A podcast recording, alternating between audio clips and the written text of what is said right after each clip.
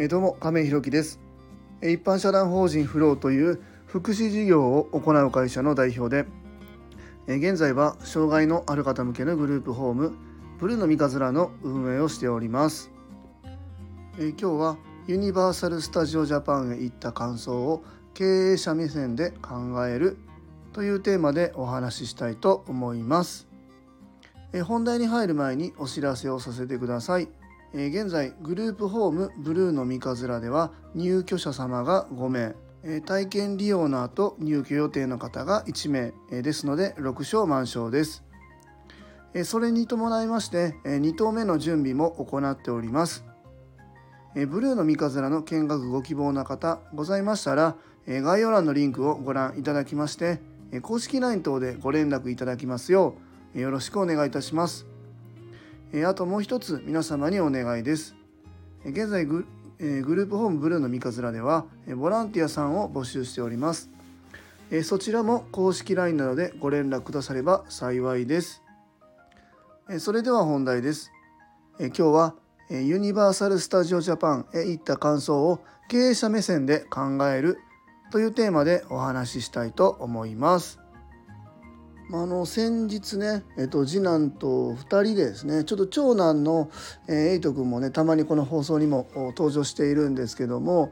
まあ、あのちょっとね障害があって特性上ちょっとねユニバーサル・スタジオ・ジャパンとか行って、え、1時間1時間半とか、えー、っと待ってるっていうのはなかなかねちょっと難しいのかなっていうところで今までなかなか行けてなかったんですよね。以前1回に行ったことがあるんですけどもその時はもう乗り物とか乗らないで、えー、単純にパーク内を歩いて回るぐらいの、えー、感じだったんですね。その時は長男のエイト君と次男の蓮司君の2人を連れて僕が3人で行ってきたんですけどもまあ、その時はねまだまだ次男はそのパーク内を回るだけでも楽しかったんですけどももう今ね中学校1年生になりまして、まあ、乗り物も行きたいし、まあ、アトラクションとか、まあ、いろんなところに行きたいよねっていうところもあって、まあ、お兄ちゃんを連れて行くっていうのはなかなか今の現状としては難しいよねっていうところで2人でまあ行ってきたんですよね。まあ、その時に、まあ、いろんなところをこう見て回ったんですけども本当にねやっぱユニバーサル・スタジオ・ジャパン、まあ、USJ ですね USJ は、まあ、あの仕組みとしてやっぱりすごくうまくできてるなっていうのがやっぱり何、えー、て言うか感じた感想というかね、えー、圧倒されましたね。まあ、まずはこう何といってもやっぱりスタッフさんの、まあ、質の高さとやっぱり人数の多さですかねこの辺はやっぱり、えーと僕も授業やっててすごいなと思いましたね。まあ、あの至る所にスタッフさんがいて多分ねまあスーパーとかまあいろんなデパートまあどうでしょうねそんなところ行って、えー、スタッフさんを探そうかなって思った時に結構探すことってよくあると思うんですよね。見渡してもスタッフさんがいないみたいな。まあ、そういうことっていうのはよくよくあると思うんですよね当たり前の光景だと思うんですけども皆さんちょっと USJ に行ったことあるかどうかわからないですけどまあある方はふと思い出してほしいんですけどもちょっと困った時にスタッフさんをね見渡してねうわ全然見つからないよっていう時ってまあほぼないんじゃないのかなというふうに思うんですよね。まあ、の当然ねあの入場前オープン前みたいなもう何百人何千人ぐらいおるんかな？あれぐらいの時にスタッフさんが、まあ、多少確かにその少なくなってしまう時がある、まあ、入場の人数に対してのスタッフさんの割合みたいなのがね、まあ、何人いても、えー、そこに、えー、対応できる人は一人一人しかできないのでちょっと数が足りなくなってしまうこともあるかも分かんないんですけども実際パークの中に入ってからスタッフさんが見当たらないなみたいなことは、えーと、この間行った中ではあの注意して見てみたんですけども全然そういう場面には当たらなかったなというふうに思うんです。でまあその際の受け答えみたいなのもやっぱりすごい丁寧にされているしまあ、あの笑顔もあるしで今ねやっぱりコロナも明けてですね、えーと、海外の方がたくさんこの間行った時もいらっしゃったんですよね。あのヨーロッパの方かなみたいな方だったり、まあ、あのアジアの方なのかなっていう方もいたりっていう中でこうお話をするんですよね。で特にこうアトラクションなんかだったらやり方の説明みたいなのがあるんですけどもその際もねやっぱり、えー、いろんな言葉、まあ、英語が僕聞こえてましたけど、まあ、そういう対応されているみたいなところを考えるともうこの凄まじい教育というか何、えー、て言うんだろうな接客というか、まあ、ここら辺が徹底されているなっていうのと人数の確保っていうところもやっぱり、えー、すごく大変だろうなと思ったんですけどもかなりの数はやっぱりいましたね。えっと、この間は朝の8時オープンからめちゃくちゃ大変だったんですけども 10, 10時ちゃうなえ9時ぐらいまでいたんですね、えー、かなりの時間いたんですけどもその間にスタッフさんでおそらく100人とかそんな人数じゃないと思うんですよね。もしかしたら500人とか1,000人とかもしかしたらその、えー、日程によってねその前後はするかもわからないんですけどもそういう人がまあ延べになるかもわからないですけども、まあ、入れ替わりながら、えー、一日を通してねその来られた入場者の方に接客サービスするっていうのはやっぱり凄まじいものがあるなというふうに思いましたしで夜はあのゾンビのねパレード今テレビとか TikTok とか YouTube とかで出てると思いますけどもあの辺のスタッフさんのダンスの時間もいたんだけど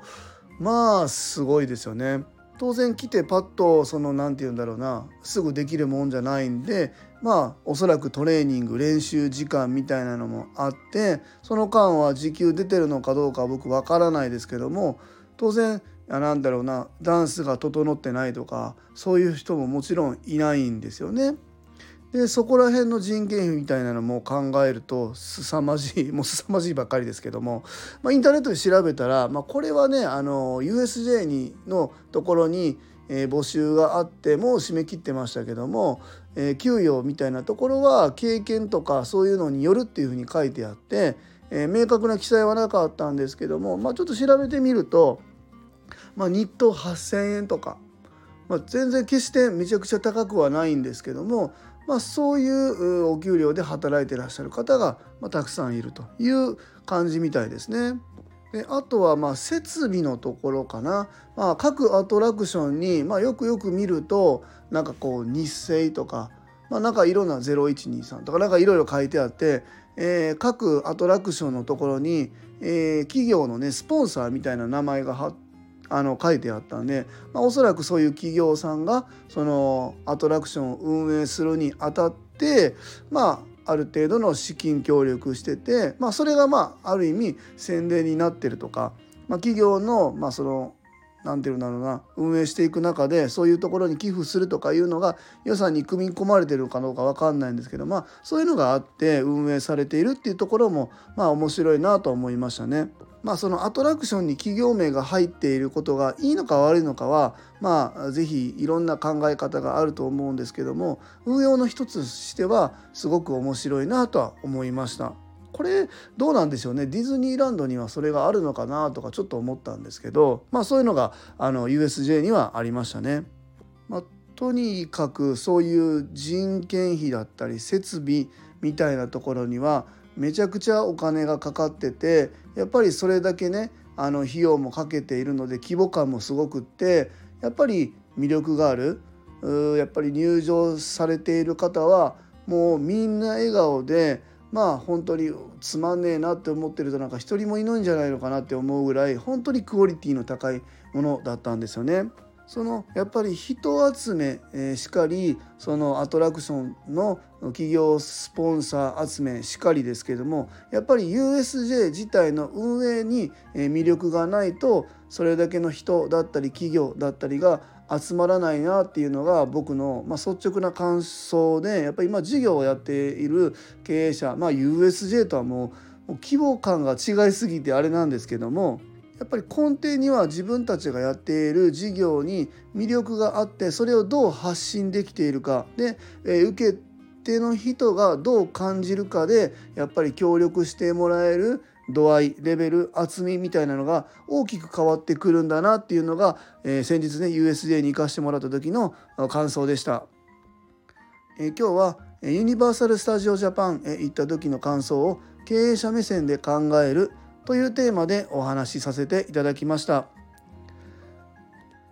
最後までお聴きくださりありがとうございます。次回の放送もよろしくお願いいたします。本当にあのユニバーサル・スタジオ・ジャパンに負けないぐらいっていうと相当まだまだ遠いですけども本当にねそれぐらい自分たちの仕事に誇りを持って魅力をしっかり伝えられる企業になっていきたいなというふうに思っております。では今日も素敵な一日をお過ごしください。一般社団法人フローの亀井宏樹でした。アビアント